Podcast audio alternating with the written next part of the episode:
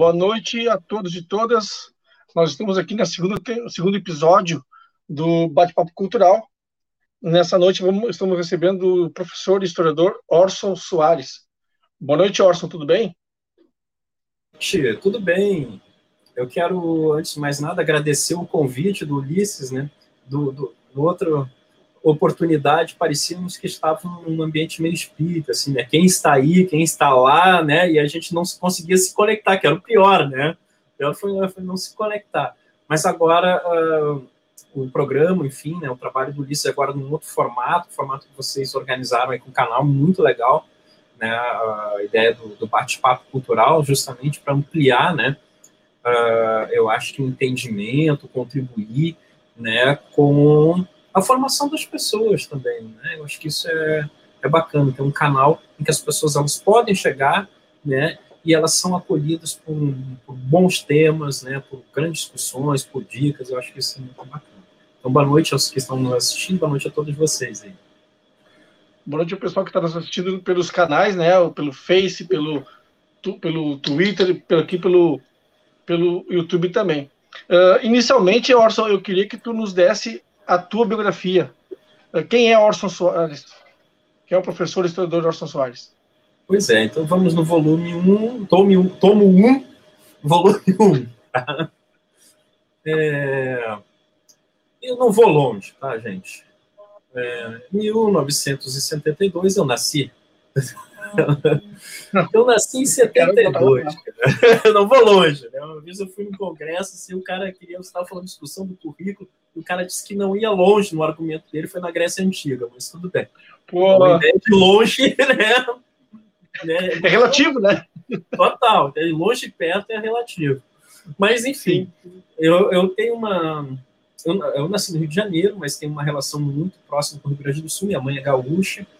Eu fui criado nos dois estados, né, no Rio de Janeiro e no Rio Grande do Sul. Hoje eu resido no Rio Grande do Sul, Porto Alegre. Né? Eu sou formado né, pela Unicinos, né, licenciatura pela Unicinos, tenho uma especialização em História Cultural Brasileira pela Universidade de Mendes, tenho um mestrado de História pela Universidade Federal do Rio Grande do Sul e hoje sou doutorando em História pela Universidade Federal do Rio Grande do Sul, né? Eu gostei tanto que retornei, assim, né?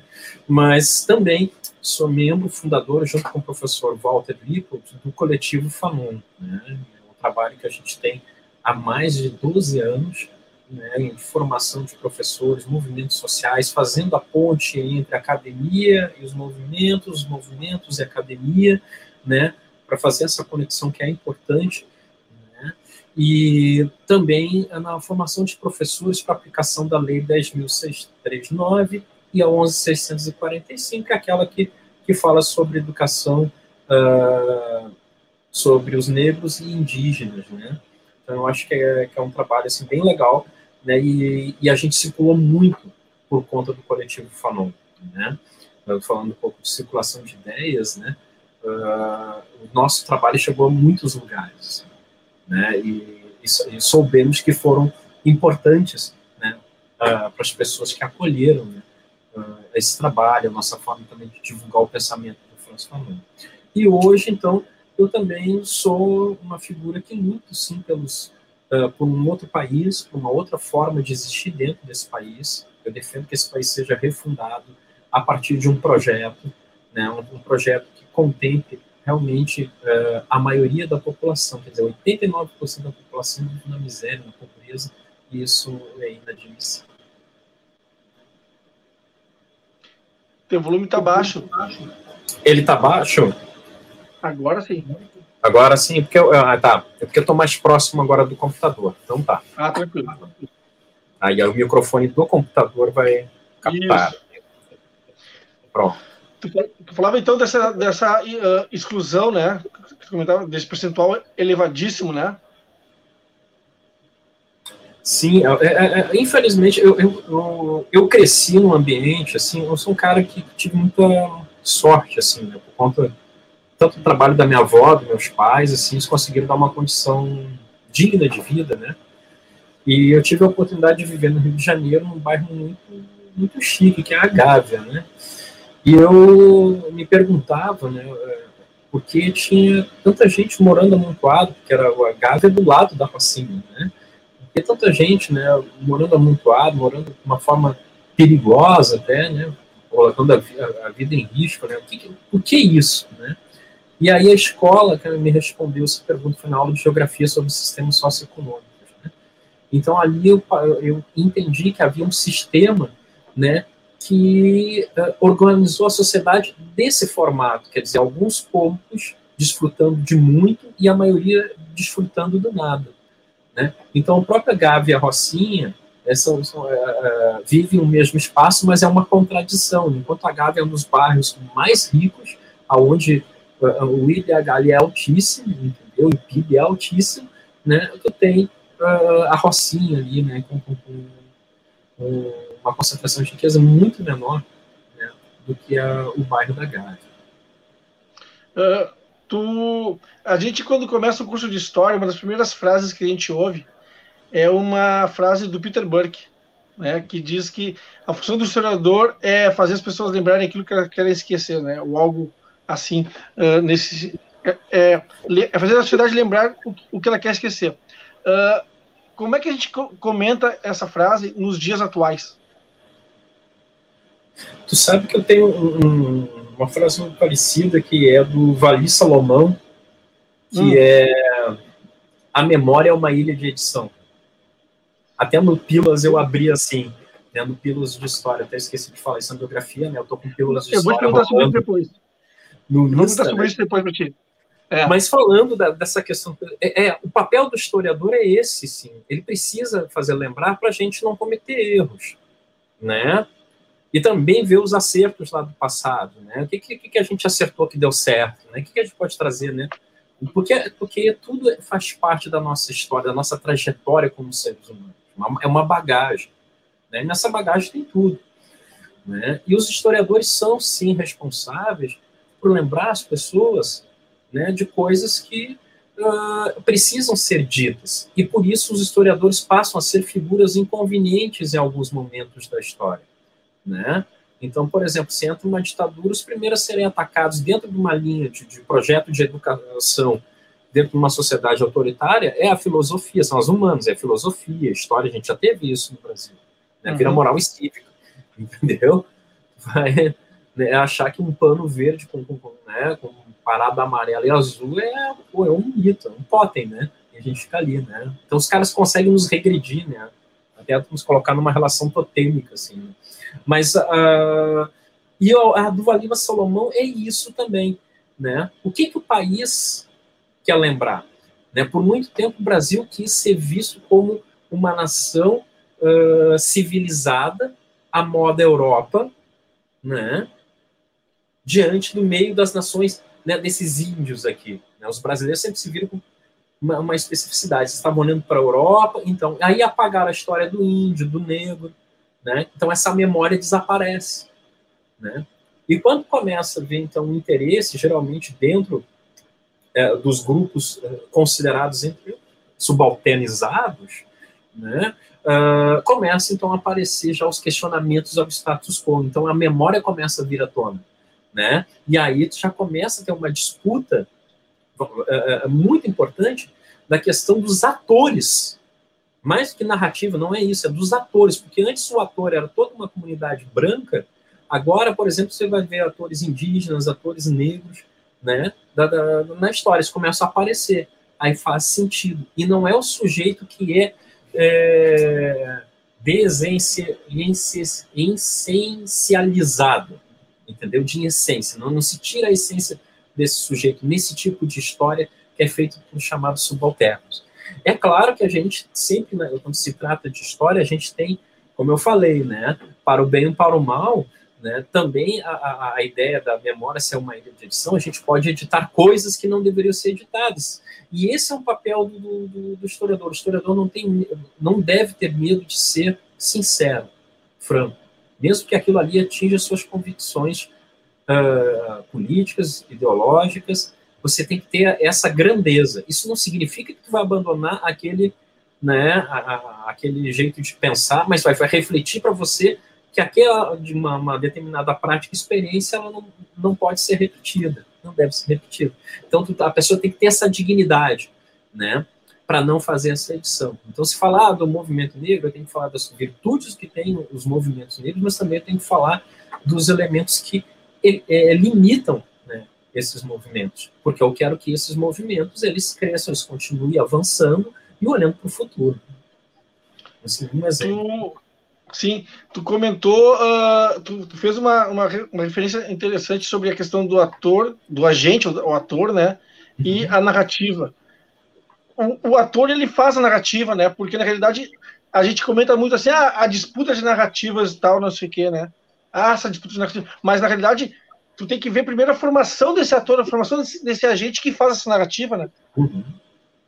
Exatamente. Daí esse é, é, mais uma vez, quando o, o, pessoal acha que os historiadores, com perdão da palavra, peidam deitado, a vida é fácil, entendeu? Barbada. Não é, não é, tia, não é. Entendeu? Quando se faz um trabalho historiográfico sério, é, justamente é, um caminhão de perguntas tem que ser feito. E essa é uma delas, né? Da onde está vindo a voz? Que a gente aprende na aula de português, a questão de texto, né? né? Quem está uhum. falando, qual o contexto está sendo falado, para quem né? Como foi, né? Quando? Então são as perguntas que, que são perguntas que vão te colocar, vão te centrar e vão te colocar os, pés no chão, né? Ah, se, da onde está vindo isso? Ah, está vindo lá do grupo que é dos jovens é, tucanos, tá? Então da turma lá do PSDB, né? E aí tem ali dos jovens petistas, né? E aí eles estão falando sobre um tema que é a questão de inclusão social. Né? Uns entendem lá, vão construir a narrativa, que aí sim a narrativa, que ela vem imbuída de, de um elemento ideológico, que é necessário ter um Estado desinchado para que possa atender as necessidades reais da população. Né? O famoso cinco lá do, do, Fernando Henrique, quando ele entrou, esse era o discurso dele. Tá? Então, que, o, que aquela modelo Vargas estava ultrapassado, que, que agora né, o Estado tinha que ser um Estado é, é, enxuta e tal, tarará, tal. Né? Já lá os jovens petistas vão dizer o seguinte, não, porque tem que haver, na realidade, a política distributiva do Estado. Então não é menos Estado, é um Estado atuante, né? e ele não precisa ser um Estado eh, gastador, né? mas é um Estado que tem que investir na população, tem que ter como prioridade, porque é um tema, tá, tá, tá, tá, tá. vai construir, então, que o caminho vai ser é, política de uma renda mínima ou de tributação de grandes fortunas, se for uma coisa assim, né, imitar o modelo, sei lá, dos Estados Unidos, da França, né, dos grandes países capitalistas, né, que taxam fortunas, né, uh, e construir dessa forma. Então, nós temos duas narrativas uh, construídas aqui. Agora, o que, que vai decidir, vai me fazer, eu estou olhando aqui os jovens do PSDB, estou olhando aqui o, o, o, PT, o que, que vai decidir uh, escolher uma narrativa ou outra, né? aderir a uma narrativa ou outra? Né? A capacidade de ter a visão histórica. Porque se eu ter a visão histórica, eu vou ver, eu vou perceber, olhando a história, que houve uma construção por cima do país. Né? O país, em 1822, construiu ele é por cima, então é, é ali é o, o núcleo do imperador e a, e a galera que é proprietário de terra. O resto não participa, entendeu? Não tem essa participação, não tem inserção. Logo, o país foi construído por e para esse pequeno grupo. O qual é o resultado? Ah, se tentou projetos ali, tem um trabalho do professor Jurandir Maleba que vai falar um pouco disso, né, desses projetos, projetos né, que foram discutidos naquela época, mas tem projetos progressistas, mas que não vingam. Aí chega lá o Barão de Mauá, não vinga. Até para ter um capitalismo à semelhança da Inglaterra e tal, por quê? Porque ia mexer na, na questão da mão de obra escrava. Então você tem, olhando a história, o que você tem? Você tem uma classe, que era a classe dirigente, extremamente atrasada, né? que de alguma forma também isso vai se perpetuar até a Revolução de 30, ali, quando o Getúlio resolve, resolve modernizar o país a partir de uma modernização conservadora. Então, o que, que eu estou olhando a história? Eu vou dizer assim, não, cara, realmente, isso criou um fosso de desigualdade, eu vou me posicionar politicamente por um projeto que atenda imediatamente essa questão. Então, olha só, eu com a minha visão histórica, olhando o passado, olhando as narrativas, eu construí uma, uma, uma opção política. Não é nenhuma questão de ser de esquerda ou de direita, mas de uma compreensão de que eu, O que eu quero para o meu país, entendeu? Isso independe de ser de esquerda ou de direita. É claro que os grupos uh, de esquerda no Brasil, eles tendem mais, é claro, a serem mais distributivos. Mas os democratas, que não dá para chamar de esquerda nos Estados Unidos, eles são mais distributivos nos Estados Unidos. Uhum. É por isso que eles ganham, eles têm um maior número de votos. Nem sempre ganham as eleições, mas ganham um maior número de votos. Eles sempre ganham um maior número de votos do que os republicanos. Tá? Então, a, a, o, o, que eu estou querendo dizer é que se você consegue ter uma visão histórica, você também consegue ser um agente político uh, mais capacitado para intervir na realidade, que é obrigação sua intervir. Não é para deixar o sujeito, né, como é que se diz, a raposa tomando conta do galinheiro, né? E nesse sentido, assim, como eu penso, a política não deve ser vista como profissão, por exemplo, né? Ela tem que ser vista como um dever cívico de cidadão, né, onde o sujeito ali é limitado, de repente, a, a, a dois mandatos para cada cargo, né, e deu. E acabou, cumpriu o teu papel cívico. Agora, não ter o, o, o, sujeito né, profissional, que isso aí é um pouco ali, acho que o Max Weber fala sobre isso, e eu concordo com isso, porque precisa fazer com que as pessoas participem. Esse é um parênteses, né, para estimular que as pessoas participem. Porque se as pessoas participam, a gente não estaria nessa tragédia que a gente está hoje. Então é muito fácil a gente responsabilizar, porque daí nos falta visão histórica, né? Então a gente responsabiliza. Né? Responsabiliza. Não estou dizendo que os governantes, eles têm a sua, sua, sua dose de, de responsabilidade. Mas nós, na condição que deveríamos ser cidadãos, significa participante, cidadão é o sujeito que participa da, da vida, da, da cidade, né, a princípio, né, das decisões políticas, enfim, nós não fazemos isso, nós delegamos para o outro. Né? Então a visão histórica pode fazer esses concertos aí. Até porque as pessoas, te, lamentavelmente, tendem a achar uh, que participação política se resume a votar, né? Aí lá no, na urna, no dia XYZ, depositar meu voto para quem eu achar que, de, que deve, deve ser o, o eleito. Uh, tu falou um momento aí na tua, na tua passagem sobre uh, a questão da desigual, da formação de, um país extremamente desigual, né? Eu me lembrei uh, daquela novela e, eu, e, aqui vem uma, um, uma coisa interessante que às vezes, às, às, vezes a gente fica meio assim com, com o pé atrás, né? Quando fala em, em novela e tal, né? Mas quando tu pega, por exemplo, uma novela, e eu me lembro desse capítulo porque me marcou muito, a novela Moreninha. O último uhum. capítulo, não sei se tu se também é da, é, é da tua lembrança. Eu lembro, era a novela que dava na, na, na seis, não era? A seis da tarde, acho que é a Moreninha. Era com o Marco é, eu acho. Não, o último capítulo que eu me lembro é o seguinte: a, a, a, a libertação dos escravos, né, e tal. E aí, o que acontece? Os escravos estão, os ex-escravos aqueles estão indo, aquela mão de obra escrava está indo por um caminho, indo com uma cara que deveria, em tese, né, deveriam ser pessoas felizes, mas estavam com uma cara compungida, e vindo no outro caminho, a mão de obra industrializada europeia, branca. E aí o, o, o ex-dono de engenho recebe os caras, aqueles caras europeus, né, felizes. Aí tu pergunta, ah, mas só porque aqueles caras que eram escravos não são mais, agora, por que, que eles estão tristes? Aí, quer dizer, é, e é uma cena marcante porque tu vê os ex-escravos indo tristes por um caminho e os, e os, europeus que chegaram no país vindo alegres, entendeu? Então, isso, porque, na verdade, assim, tu te torna ex-escravo e te vira. Vai, vai por tua conta e risco, né? Uhum. Essa que é, por isso que eles estavam com aquele olhar compungido, né? Mas isso fica muito marcante aquela cena, e, e, eu, e, eu, me lembrei quando tu falou isso sobre a questão da desigualdade, que tu, tu torna o cara ex-escravo, tu torna. Agora vocês são os escravos. Ah, mas e agora? Não, agora é por conta de vocês. É, e aí isso coloca, agora tu colocou um tema que é, que é bem do, da história do Brasil, né? Por que estão as desigualdades?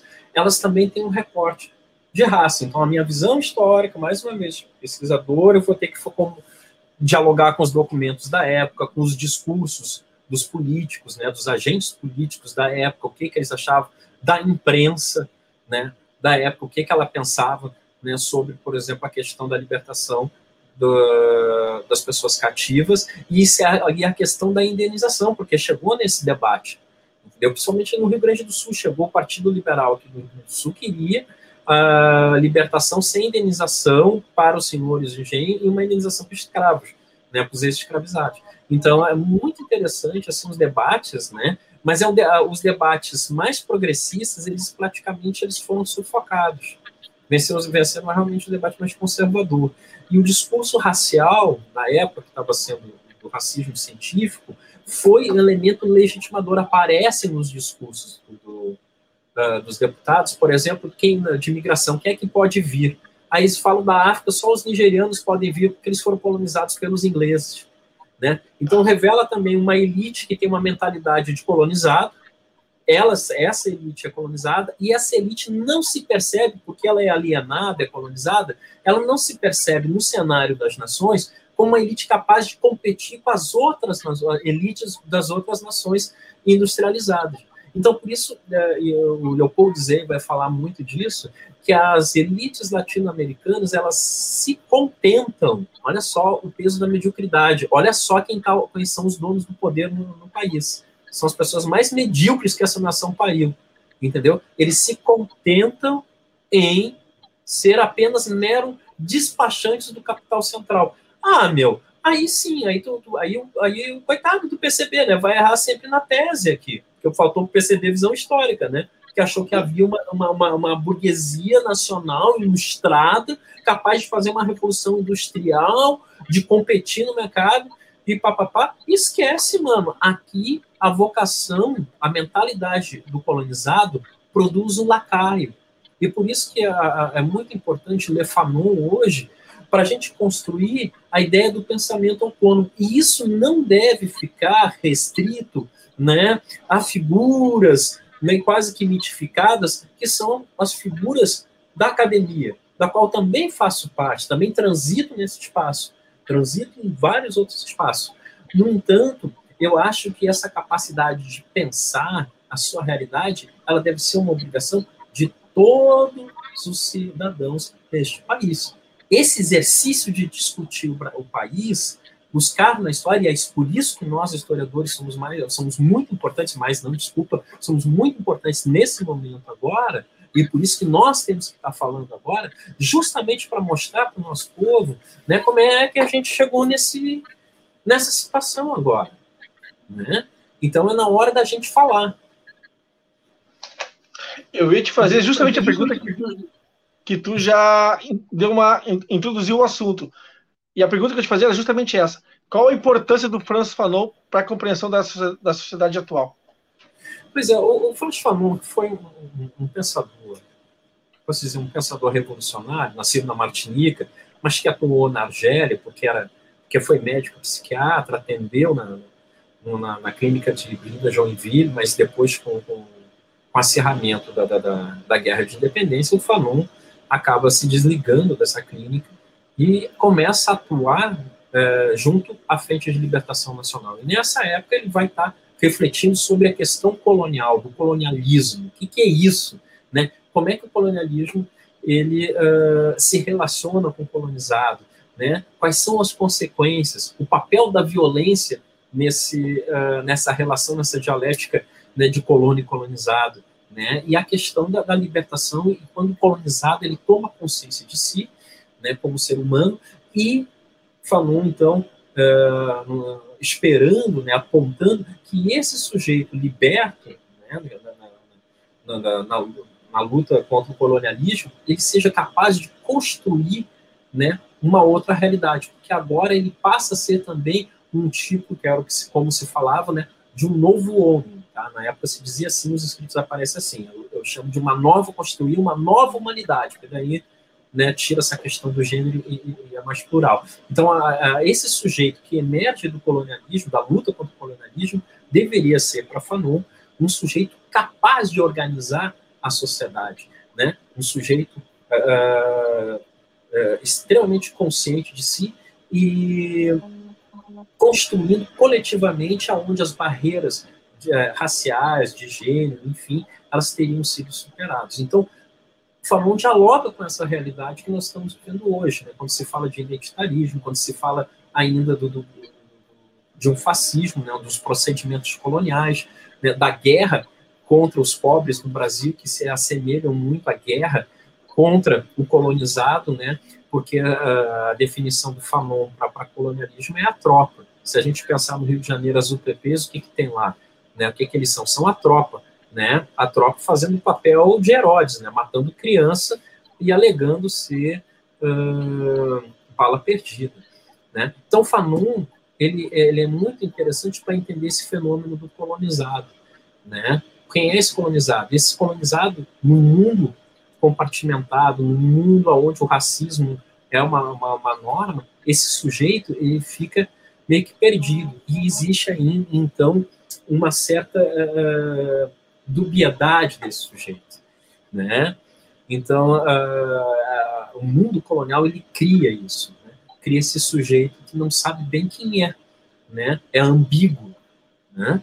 Então, uma hora não sabe, ele, ele, ele, quer ser branco, né? mas ele, ele pode ter os trejeitos, tudo, mas ele vai sair na rua, a cor da pele dele vai falar que ele não é branco. E aí entra também uma questão de, de conflito, né? desse sujeito colonizado, racializado, né? Então o Fanon ele é muito importante para, principalmente para o Brasil, para a gente entender as relações que foram sendo construídas desde a fundação desse país, né? E tem um atravessamento racial, sim, né? E que eh, não é à toa que a maioria da população pobre é negra. Uh, Orson, hoje faz um ano exatamente, pelo menos para mim, que começou a, a, questão do isolamento, né, a questão da pandemia, uh, de ficar-se em casa, de, né, de a alta restrição no deslocamento. Nesse processo de um ano, nesse período de um ano, a gente sempre refletia, sozinho ou com outras pessoas, de que a humanidade iria, de repente, olhar para si mesma e sair melhor desse processo, né? De devido à introspecção, introspecção até por causa da, do isolamento. Porém, nós tivemos vários eventos em toda em todo o ano de 2020. George Floyd, aqui, o, o, rapaz aqui no, no, no, Carrefour e outros outros eventos que denotam o que alguns uh, criticam e alguns dizem que ah isso é mimimi, o, que denotam a existência clara do que a gente chama de racismo estrutural pela ação de poder, né? Em vários eventos, e, e, aí tu tem uma similaridade. Todos aqueles que, que sofreram ação, né, e foram e, e, e, que sofreram ação eram negros, né? Todos aqueles que, que praticaram ação eram brancos. Eu queria que tu comentasse isso à luz do pensamento do Fanon. Pois é, a, a ideia ali, primeiro, pegando pelo texto do Pele Negras, Máscara Branca, está até aqui, por sinal, porque agora tem que reler, que é esse livrinho aqui, né? Tá, esse livrinho é um clássico, né? E aí o seguinte, cara, o, o, no Pele Negra e Máscaras Brancas, ele fala uma ideia que é muito importante para a gente entender. Para mim, a palavra, para quem nunca ouviu falar de Fanon, a palavra-chave do pensamento dele, no meu entendimento, né, outros, outros pensadores, estudiosos podem ter uma opinião diferente, mas é a ideia do reconhecimento. No momento que eu reconheço, eu estou criando uma relação de proximidade com esse sujeito. Por exemplo, uma coisa muito simples. Quando nós nos encontramos na, na, na, na, na livraria do Mauro, na livraria da Ladeira, você, você, falou que era amigo do Walter da FAPA. Uhum. Eu imediatamente reconheci isso. Né? Nessa ideia de uhum. reconhecimento, uhum. bom, nós estamos aqui, entendeu? Né? Então, estamos fazendo. Porque teve esse momento de reconhecimento, claro. nós estamos juntos, construindo uma, uma ideia, papapá. Agora, se eu chego lá e digo, ah, eu sou amigo do Valder, não sei o que da FAP, e digo para você, dane-se, e eu com isso, entendeu? Eu estou criando uma situação em que não reconheço você. Por mais que você tenha dito ali que alguém né, se aproxima comigo e tal. E o que, que acontece nessa ideia do reconhecimento? Quando eu não reconheço o outro como humano, o vejo como humano numa condição inferior, né? Eu crio uma distinção de humano. Eu na realidade estou criando um processo que o vai chamar de desumanização. E esse processo de desumanização atinge, em caso ali, você, atingiria você, mas atinge a mim porque o ato de não reconhecer me faz um sujeito que desumaniza. Então, toda a minha pregação lá do sujeito, do homem moderno, da modernidade, saído do renascimento, aquela coisa toda, né, o modelo de homem, né, ele se esvai na forma como eu me relaciono com esse outro. Né? E nós sabemos que a ideia do reconhecimento, eh, das relações de pertença, ela passa pela questão do reconhecimento. Então, como eu não reconheço essas pessoas como seres humanos, pensar, por exemplo, a comunidade negra, ela sai da escravidão. Se, que, quem eram as pessoas cativas? Elas eram objetos, elas eram coisas, não eram humanos, não havia um reconhecimento de humanidade. Por não haver reconhecimento de humanidade, eu posso, então, uh, escravizá-las. Né? Só que essas pessoas, elas uh, são libertas. E aí, qual é o elemento de não reconhecimento? O da raça, aonde as elites vão se apegar no, na ideia do, do racismo científico. E aí começa todo um processo de exclusão. É, é o lugar aonde pode ter, aí o Fanon vai discutir aí em Condenados da Terra, né, nesse livro aqui, né, santo livro, né, que é a questão do, do, do mundo que vai se construir em torno desse sujeito não reconhecido. E aí ele vai falando da, até da geografia, né? A gente fala aqui dos bairros dos ricos, dos pobres, né? Enquanto você tem no Rio de Janeiro ali a Zona Sul, que é um simulacro de primeiro mundo, né? Na mesma Zona Sul você tem a galera amontoada no morro. As duas cidades ali. Né? Enquanto uma é toda larga, bem, bem planejada, a outra é amontoada. Então o vai falando esse lance da geografia justamente também para enfatizar o que, que é a ideia do não reconhecimento, o que, que ela produz. Né? Então o colonialismo ele produz esse tipo de relação, né? E produz um sujeito que vai ser constantemente, durante toda a sua existência, lembrado de que não é humano. E aí entram as relações policiais, entram as relações de moradia, entra a questão do acesso na universidade e por aí vai. Eu vou, eu vou saudar agora, já tomei um xingão aqui no chat, vou saudar o pessoal do chat, né? Saudar o Leandro Ferrari. Boa noite, Leandro. Boa noite, VK. Boa noite, uh, Matheus Fernandes. Inclusive, o VK comenta assim: uh, quem não esquece o passado é o mestre do futuro, um ditado milenar chinês. E também comenta assim: evidência zero do período da escravidão dos judeus no Egito, pré-Josué. E o Mateus, aí ele também comenta assim: história do Brasil nos últimos 20 anos. Faustão, Celso Portioli, Hulk, Ratinho, e aí, aí ele lá, aí ele vem, ele vem e me critica, né, porque eu não tô dando bola pro chat. Não, tô dando sim, tô sempre de olho aqui, mas o papo tá muito bom e nós vamos entrar nas perguntas de vocês. É só mandar aí, fica tranquilo. Aí o Gon, uh, Gonzalo manda, grande Orson. Oh, manda um abraço pro Gonzalo aí. Tá mandado já desde, desde então. Uh, me comenta agora que o pessoal que, que já me xingou no chat pode seguir fazendo pergunta para nós aí. Me comenta um pouco a, como foi, como é que surgiu a ideia das pílulas na história que tu faz toda segunda-feira. Cara, assim, eu há muito tempo eu queria uh, falar, eu nunca tive coragem, assim, sabe, na real, assim, faltou meio, ah, agora vou, tá, tá, pilhado, né? E rolou agora esse lance, esse momento da minha vida de estar pilhado, de falar sobre história, de falar das coisas que a gente produz, falar de temas interessantes, falar de cultura, porque, enfim, falar um pouco daquilo que, que é o meu, meu universo, né? mas que eu entendo que é uma. Enfim, não estou querendo dizer que sou melhor ninguém, não é isso, mas eu entendo que uh, o que eu estou oferecendo né, não é a loucura, entendeu? Mas um, um momento para se refletir, né, pensar, trocar ideias. Eu até gosto que as pessoas interajam mesmo, porque daí a gente vai aprendendo também, né? E a gente vai estabelecendo um diálogo. E eu, eu, e eu queria uma coisa num formato mais informal. Ainda estou estudando o, o formato, né? E aí, nessa coisa toda de, de, de Insta e tal, temos histórias, vai aparecendo, eu tenho uma amiga que ela ela é ligada ao lance de nova era e tal, que é a Raquel Matos, né? Quem quiser, que gosta de nova era, bruxaria, disco voador, coisa arada, os pedras, os cristais, cara, é legal, a Raquel Matos é bacana, assim.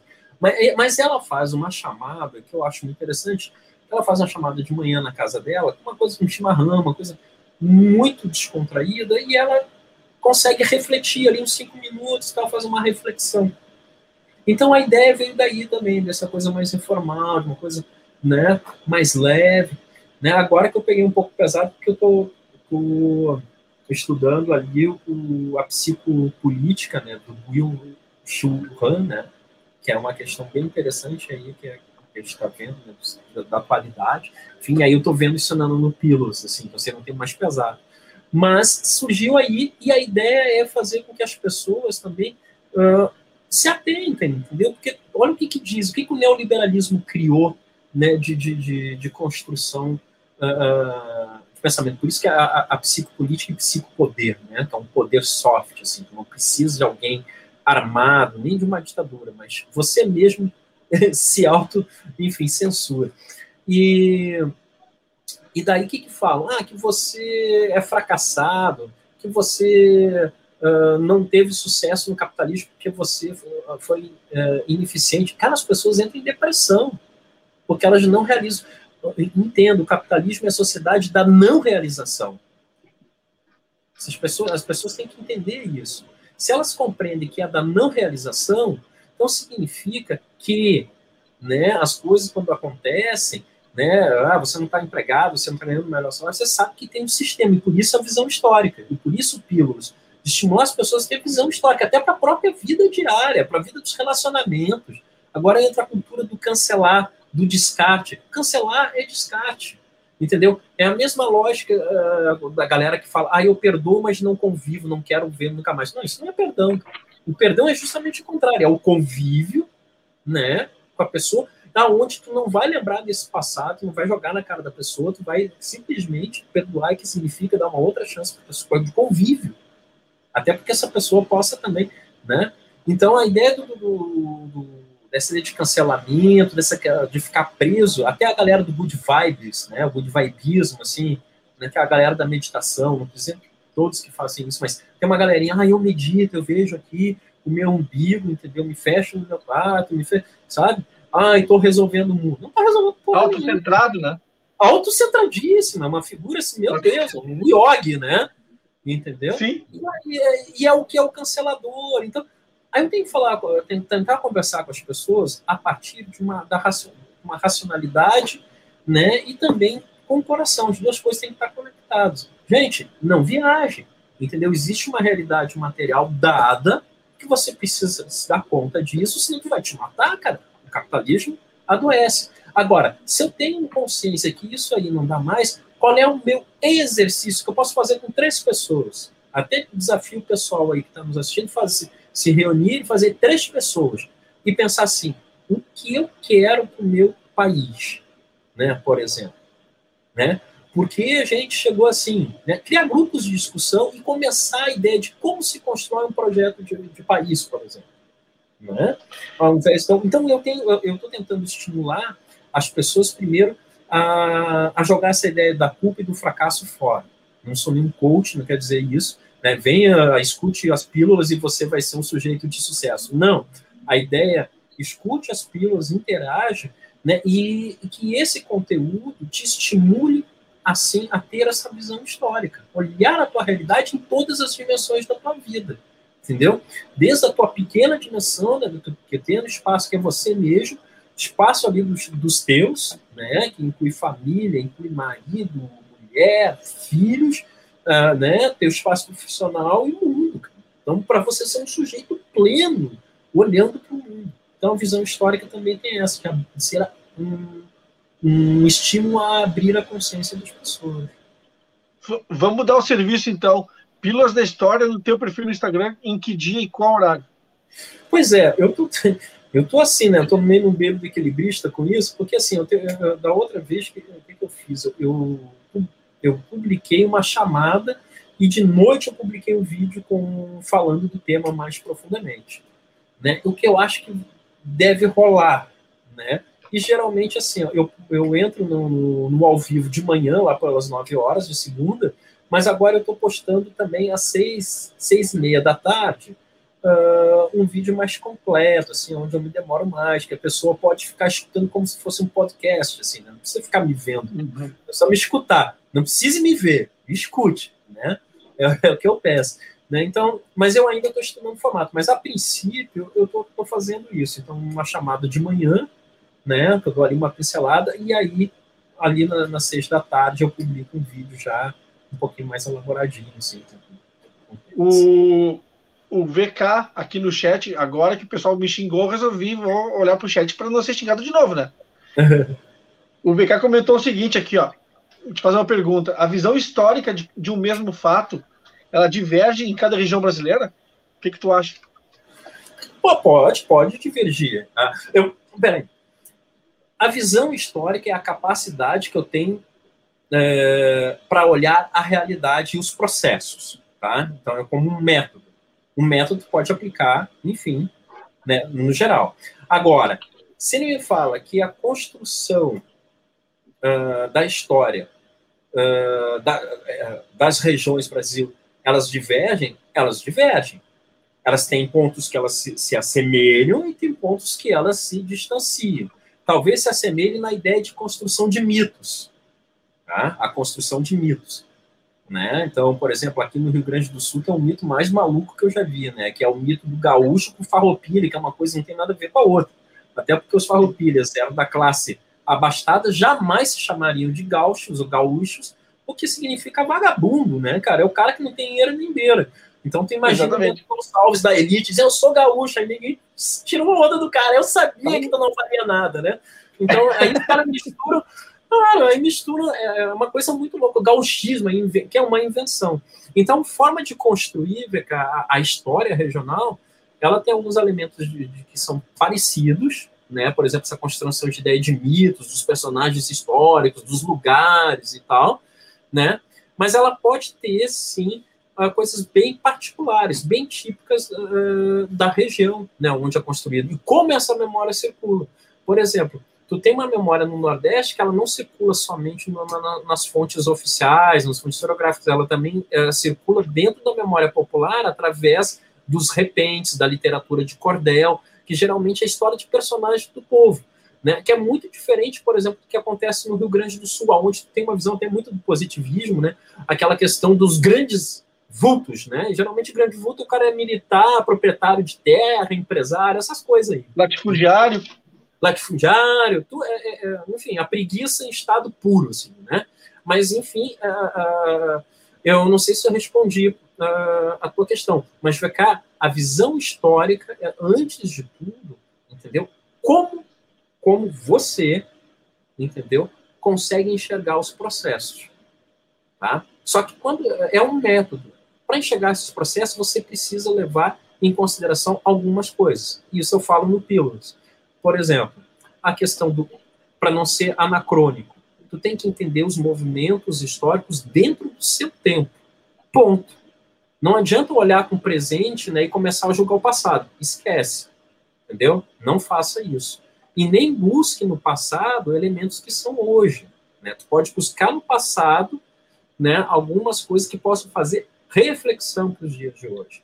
Mas ir lá fazer uma, uma colagem, tal qual, não, não serve, são coisas fora de lugar, tem que tomar cuidado. Outra coisa que é importante é levar em consideração as fontes. Isso é muito importante para o historiador. O historiador tem que saber uh, trabalhar com todas as fontes, todas as formas de fontes. E isso aí foi um ganho dentro da, da, da nova história cultural, né, que começou a abrir né, esse entendimento, por exemplo, jornais, a, história oral, a história das mentalidades, né? Então, é, é, a gente tem que estar aberto e usar esses instrumentais.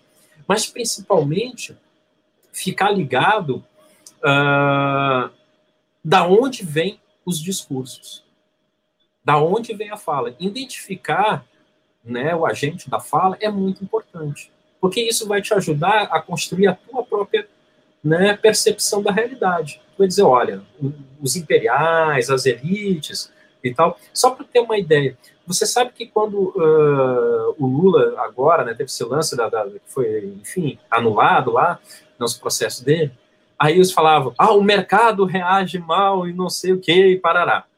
Você sabe que quando, dias antes da, da, da Lei Áurea, uh, um jornal dizia que as ações do Banco do Brasil iam desvalorizar porque haveria liberdade da, da escravidão. Então, esse é o Brasil, quer dizer, eu, eu olho, eu posso olhar para o passado eu vejo uma coisa que se assemelha a hoje, tem uma coisa que não mudou, né? tem uma coisa que não mudou, quer dizer, as elites elas continuam praticamente a mesma. Então, essa capacidade de, eh, de usar instrumentais uh, para analisar o passado, isso para mim é importante para uma visão histórica. Uma, uma outra coisa que me que a gente observa que, por exemplo, assim, tu fala, uh, por exemplo, nós falamos lá no começo da conversa em desigualdade, né? Hoje eu entendo que a desigualdade ela se reveste de, ela se traveste, vamos colocar assim, se reveste, enfim, ela, ela se dá com outro termo. Tu usa, por exemplo, para falar de desigualdade, tu não usa desigualdade, tu usa meritocracia. Uhum. Tu justifica a desigualdade a partir da meritocracia. Por quê? Tu considera na, na nossa sociedade e aí e, e, e, quando tu fala, por exemplo, que uh, eram tudo pessoas da, né, que se faz a, a, o, processo, o processo por cima, só com, com o pessoal da elite, né? Quer dizer, aqueles, aquelas pessoas, aqueles agentes pertenciam à elite por mérito. Que mérito? Uhum. Ter nascido na família rica. Ponto. Né? Isso Aí, ser branco. Né? Oi? E ser branco também. Isso é um e mérito. Ser branco também, com certeza. Aí tu naturaliza, a, a, o mérito é tão forte, essa lógica de mérito é tão forte, tão pesada, que tu naturaliza, por exemplo, alguém comprar uma casa de 6 milhões de reais e as pessoas acharem normal. Ah, não, é porque ele conseguiu, ele juntou dinheiro. Mas tu vê que, é, que, é, que é, não, não tem sentido. Foge do, do, do, do razoável. Entendeu? Tu, com salário X, pô, imagina para tu ter uma, um valor X na tua mão para comprar uma casa nesse valor.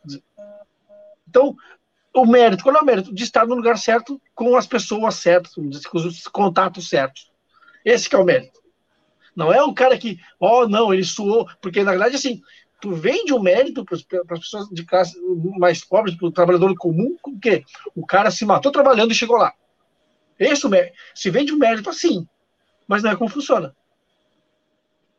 É, e, é, e, o Brasil ele, ele, é muito interessante assim, isso, porque o Brasil, tu vê, né? Ah, para acontecer a família branca, a família negra foi praticamente é, cindida, entendeu? Aí tu vai vendo só que não teve uma mãe preta lá no passado, entendeu? Né, para ser a mãe preta, teve que dedicar mais tempo para os filhos, né? Que estavam cuidando mesmo no pós-abolição, isso vai acontecer muito, né? Uh, de, de, reminiscências ainda da escravidão, como serviço doméstico, ainda vai, são coisas que vêm ainda lá do, do passado, né? e ainda circulam no, no, nosso cotidiano. E, e tu vai perceber, então, que a ideia de mérito, ela é, ela é uma, uma falácia, entendeu? Ela é uma falácia, para ocultar justamente né, o privilégio, né?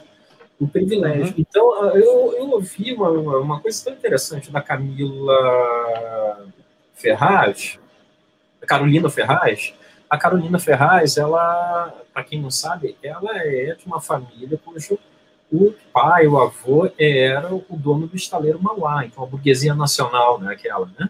Então, eu estou falando de uma burguesia, de uma figura que é burguesa do iluminismo, assim, country club, coisa lá, que eu conheço esse pessoal aí, né, lá do Rio, né? Então, eles são um country club, é uma, é uma burguesia letrada e tudo mais.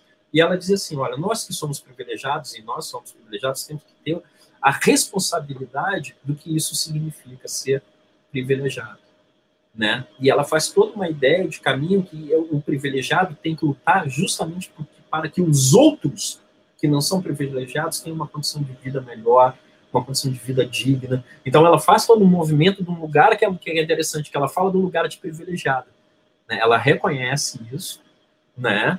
e de uma maturidade assim é, tamanha, né? Mas é claro, é o burguês do iluminismo, né? Não é o, o, o, o recém ou proto-burguês que sai aí para fazer carreata na frente do palácio aqui, pedindo para abrir comércio e coisa arada com morticínio que está acontecendo aqui. Nós vamos chegar a 300 mil facinho, nós vamos a 500 mil vai ser assim, ó, um pulo para meio milhão de mortos. Né, quando a ideia, toda a recomendação do mundo, do espaço, dos alienígenas é ficar em casa, não circular. Entendeu? Mas quem é esse pessoal? Esse é o pessoal que não é esse é, é, a galera iluminista, entendeu? É o pessoal do, no Brasil é, é, a mesma mentalidade do senhor de escravo, que era um ogro, entendeu? Uma coisa meio tosca, mas ganhou um título de barão, de coisa nada, entendeu? E, e é isso um pouco da nossa elite brasileira, né? Essa, eu, eu, essa elite que a gente coloca, né, que tem uma, uma posição porque, porque assim, é como tu comentou, né? Ela, ela, ela, ela se colocou, se mostrou, de, ah, eu sou privilegiada. Por exemplo, porque, ué, que que eu, se, tu, se a gente olhar bem, por exemplo, eu que sou um cara branco, hétero, né? Eu também sou privilegiado. Uhum. Eu tenho que entender, eu tenho que saber entender, interpretar e, e, aceitar e tentar, como a gente chama, né, desconstruir isso, né? E ao mesmo tempo, eu tenho que entender, por exemplo, como eu, quando eu faço uma, uma, uma eu fiz um pós-graduação agora há pouco, faz, agora faz uh, 13 anos atrás, em que, em retrospectiva, eu descobri que a única pessoa negra do pós, que estava nas aulas do pós, era literalmente a, a senhora que serviu o cafezinho. Tu acredita nisso? Sim. Eu me dei conta disso. Eu me dei conta disso. Eu me dei, me dei conta disso. Quatro anos depois, tava discutindo uma coisa, não sei nem com quem eu uhum. me caiu, sabe? Sabe quando literalmente cai a ficha da gente? Uhum. Gente, mas peraí. Olha só. Isso, isso aí entra toda a questão que a gente vem discutindo desde o começo do debate, né? O mérito. Ah, e aí entra uma questão mais moderna, a questão do lugar de fala, né? Uh, eu, eu, olhei, eu olhei assim, gente, mas isso, engraçado, Orso, que aquilo não incomodava. Não, porque é naturalizado. É naturalizado. E, e é, esse... exato.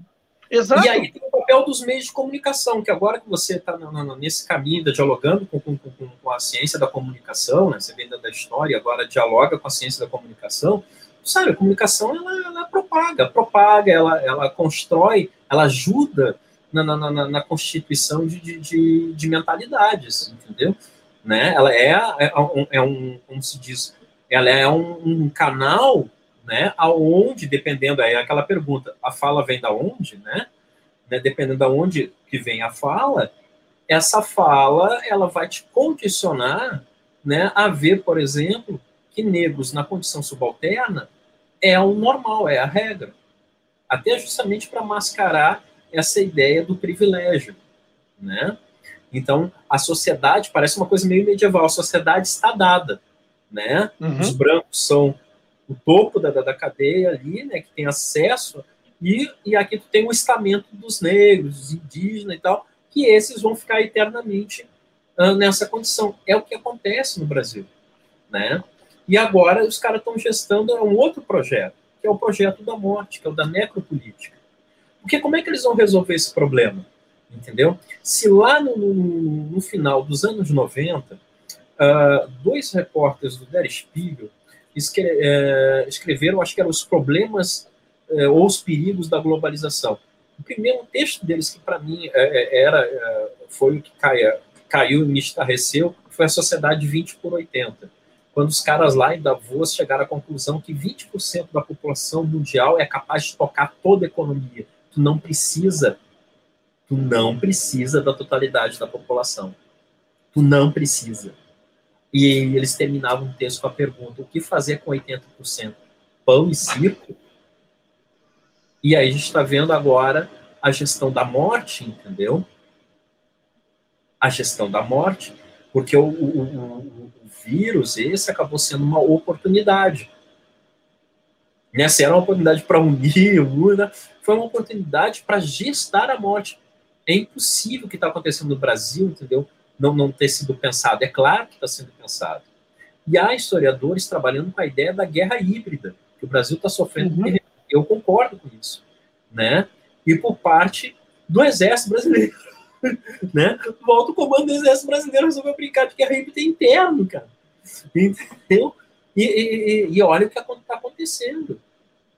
Entendeu? E a gente não sabe se vai ter condições aí de ter um país, eh, se a democracia, né, ela vai prevalecer. A gente não sabe. Hoje tem uma grande interrogação sobre isso. Né? Até porque essa galera é toda ligada com a ideia de morte. Aliás, o capitalismo é isso. O capitalismo, se quer é. resumir uma palavra, é crime. Entendeu?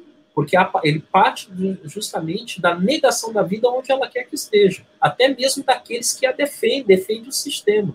Né? Aquilo que o Fanon falava, né? Tu vai desumanizar, tu te desumaniza também, entende? Então, se eu vou entrar na lógica do pensamento capitalista, do ser capitalista, do sujeito capitalista, eu vou viver uma constante de desumanização e da indiferença. Voltamos de novo lá na ideia do reconhecimento. Então, a, a indiferença, porque como eu vejo sujeito como servindo cafezinho, entendeu? Eu não tenho como ter uma comoção imediata. Isso que tu, tu falou, né? pô, tu falou, ah, levei, cara, isso aí tem uma galera que leva a vida toda e não se dá conta. Uhum. Conta porque tu tem uma formação, tu é um sujeito crítico, tu é um sujeito que, que né, dialoga com a realidade né, constantemente. Tu, opa, peraí, deu, deu, deu um problema nesse trajetório, assim. Né? né? Tu conseguiu detectar. Mas é, eu acho que esse é um papel interessante do Pilos, é também fazer com que as pessoas né, elas consigam de detectar com mais rapidez né, essas formas de enredamento e de aniquilação do sujeito que acontece. Né? Porque o, o, o que é o racismo se não a negação da humanidade do outro? Né? O que vai me fazer de um genocida? Né? O Adorno tem um texto muito interessante que era a indiferença da burguesia em relação ao que estava acontecendo com os judeus. Né? Então, isso, tanto faz. Até uma burguesia judaica mesmo. Entendeu? Tanto faz. Entendeu? Se os caras vão para o campo de concentração, vão ser eliminados. Tanto faz se a polícia vai lá e, e, e olha só o que estava acontecendo no país com a ideia do Moro, do sujeito, atirar ali, entendeu, livremente, né, sobre forte emoção, né, do, do, do momento, eu atirei. Cara, isso é licença para matar indiscriminadamente. É genocídio é. mesmo. Legalizado pelo Estado. Exatamente o que eu dizer. Então, é legal, né? Tu vê, os caras, é, tu tem antes o Estado que era da biopolítica, que mantinha o sujeito, entendeu? Para ele produzir. Agora tu tem um Estado que está sendo tomado, enfim, estão tomando conta, que tem uma ideia de gerir a morte. Ele não quer que o sujeito viva, que ele morra. Entendeu? E isso, isso tu vê em vários. Tu vê, por exemplo, ah, aquele texto clássico, né, do. É, me fugiu agora o nome, o, o, o autor é Mabelli. Achille Mbembe. Achei isso. Eu não sei pronunciar. Ah, eu não sei pronunciar. Não, é necropolítica. Ali ele explica bem claramente como é que funciona, como é que funciona os meandros, como é que funciona essa, toda essa engenharia da necropolítica, né? Uhum, uhum. E a ideia da militarização também do espaço, né? Então, o que, que é o, e tudo seguindo essa ordem do neoliberalismo. O que, que é o neoliberalismo? O neoliberalismo, o mundo neoliberalista, da ideia deles, é um mundo somente para as pessoas que podem pagar para existir nele. Uhum. E como não são muitos que vão existir, são poucos, vai ficar uma galera de fora. Essa galera de fora ou vai se revoltar, né? Ou vai fazer alguma coisa, então tu precisa conter essa gente. Então tu vai ter uma militarização do espaço, né? Com mais presença de tropa, cada vez mais é, melhor equipada, né? A ideia dessas UPPs, né? E aí nós vamos ter um, um sanhaço, assim, né? Quer dizer, uh, e a ideia é arrumar, se continuar por esse caminho, para uma sociedade autoritária. É, uma, é, é, quase assim, o Walter fala muito da, da, da uh, do, cyber, do universo cyberpunk, né, de alta tecnologia é. convivendo com miséria extrema. Né? E aí, geralmente, é, são, as representações são aquelas cidades onde tem os caras vivendo no topo, assim, né, com os prédios altos, e a galera lá embaixo vivendo na, na, no pior momento, nas piores condições de vida, quer dizer, convivendo junto alta tecnologia que não resolveu a ideia da desigualdade, né? Não serviu para resolver isso, né? até aumentou. Né? E isso, isso tu vê, por exemplo, falando sobre isso, eu me lembrei, tem uma série de filmes já, aquele Eslon, acho que é o nome do filme, não lembro agora o nome, que trata sobre isso. Mostra uma elite, uma alta uhum. elite, vamos colocar assim, num lugar, tipo, numa um, uma estrutura fora do planeta, né? E aqui uma estrutura totalmente. Elysium, é o nome do filme. Hã? Elysium. Elysium, Elysium exatamente. E, e, é bem isso que tu está falando, querido. Quer dizer, alguns altamente te tecnológicos, uma, uma, altamente elitista, uma são fora do planeta, inclusive, e aqui no planeta é uma, algo entregue completamente à própria sorte, né? Não, sem Sim. nenhuma possibilidade. é, por exemplo, tu vê a destruição do meio ambiente, né? É um, um ambiente meio deserto, aquele calor, né? Então, uhum. quer dizer, as árvores e aí tu tem lá no ambiente da, da Elysium, né, todo um, uma, um bioma, né, né, que está todo organizado dentro daquele espaço, tem verde e tal, né, que é, que é isso, né. O autor do Elysium é o mesmo autor que ele fez um filme também sobre, uh, na realidade, ele queria falar sobre a apartheid da África do Sul e tal, e ele usou uma metáfora do, de extraterrestres que pousaram na África do Sul e viviam nos chamados butistões, assim, né, então ele vai brincando com isso é um, um, um, diretor que trabalha muito com questões sociais e essa questão futurista e tal, ele, tá, ele traz muito bem. Assim. Uh, eu agora vou. Ter, nós já estamos já com uma hora de bate-papo, né? Uma, a coisa rendeu muito. Hoje eu vou. Então, nós vamos pedir agora, Cláudio, solta a vinhetinha da dica do convidado.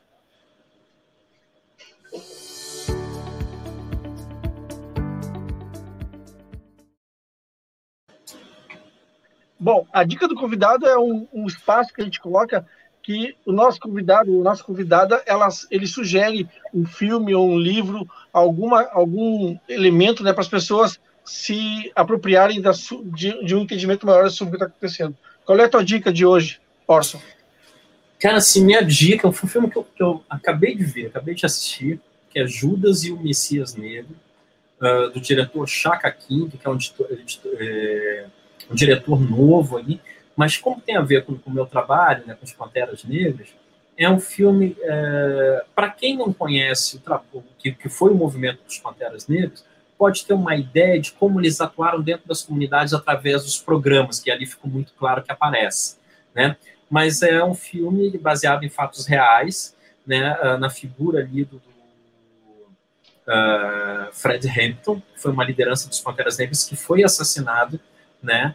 E o FBI infiltrou, né? Um, um irmão infiltrou que acabou dando as coordenadas, enfim, né? Que levaram então a, a, a ação policial em exterminar, né? Com o Esquadrão da Morte, exterminar essa liderança negra que foi chamada pelo FBI, né, dizia assim, não vamos deixar mais um Messias é, se criar, né, já que uh, o Martin Luther King e o Malcolm X já haviam uh, sido mortos, assassinados. Né? E eles foram assassinados pelo FBI.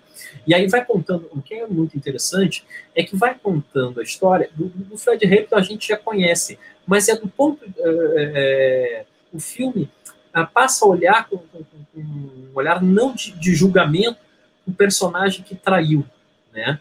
É falando justamente aquilo que eu abordava lá no início da, da, do nosso bate-papo, que é a questão do sujeito que está numa sociedade racializada, né, e a ambiguidade, né, e o sujeito que tá que vive toda exclusão, é um cara que, que, que é, é um lumpen, é um ladrão, né, que foi pego e aí foi utilizado, ele, aí a, a, a, estrutura branca racista utiliza esse cara, né, para justamente uh, criar uma situação para que pudesse prender né, o Fred Hampton. Então, a ideia de Judas e o Black Messias meio que se assemelha também à ideia né, da, da, figura do personagem Judas lá do Novo Testamento e a figura de Jesus Ben Youssef, né, que é, é, é, é Yeshua Ben Youssef, que é o Jesus de Nazaré. Né?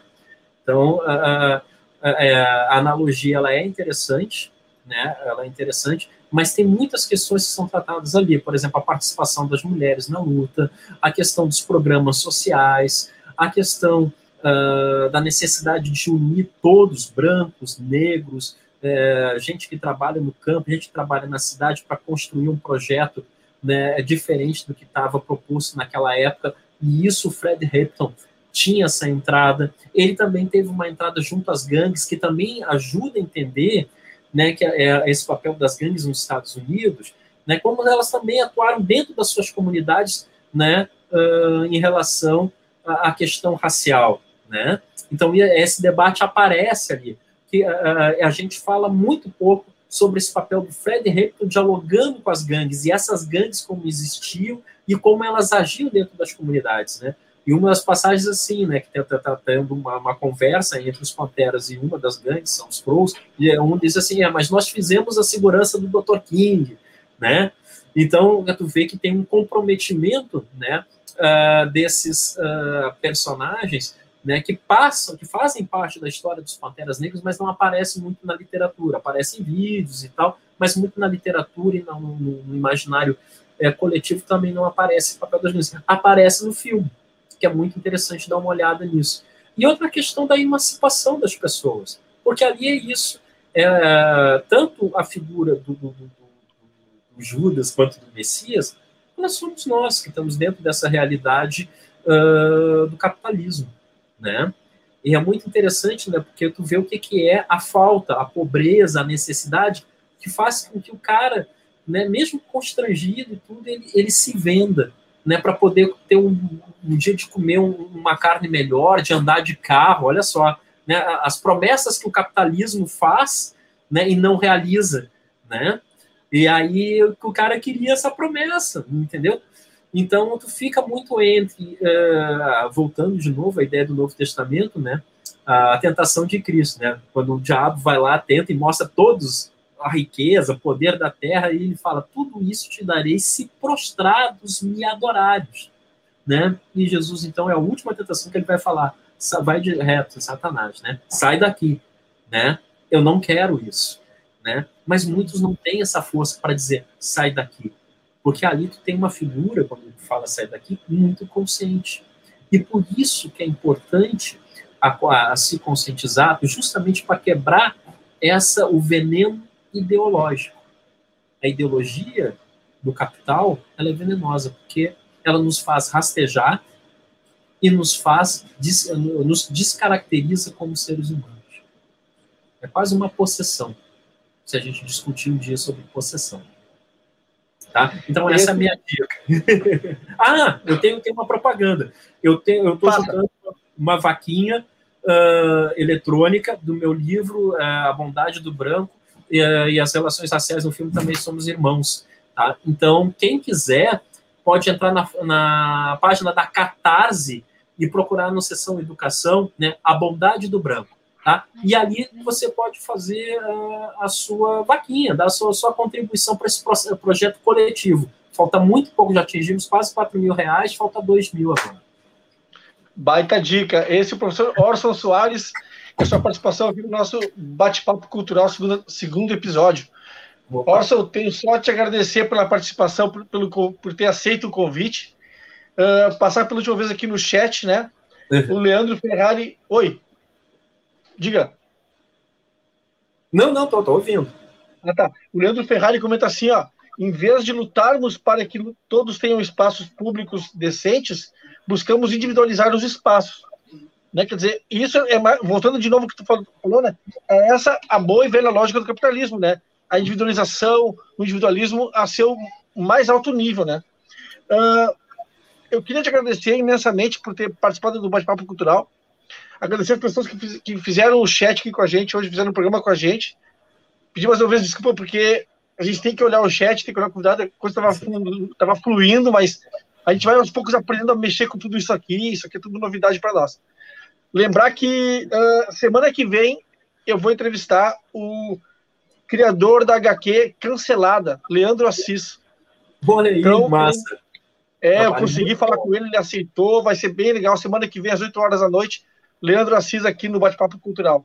Pô, Orson, uma dica, só antes uma dica, é o trabalho do Leandro, vale muito a pena para a gente entender como pensa a elite brasileira. Ele captou muito bem assim, nas tiras.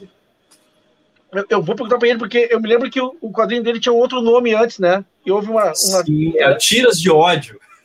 É, isso. E houve, eu quero que ele explique como é que, o que, que aconteceu naquele momento que, de repente, se foi censura, o que, que foi, né?